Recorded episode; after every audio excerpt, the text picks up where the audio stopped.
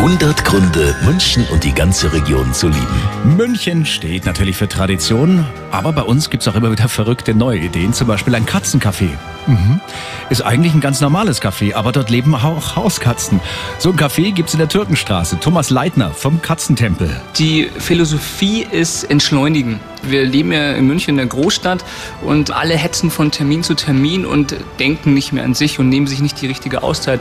Und es ist ja wissenschaftlich bewiesen, dass Katzen den Blutdruck senken.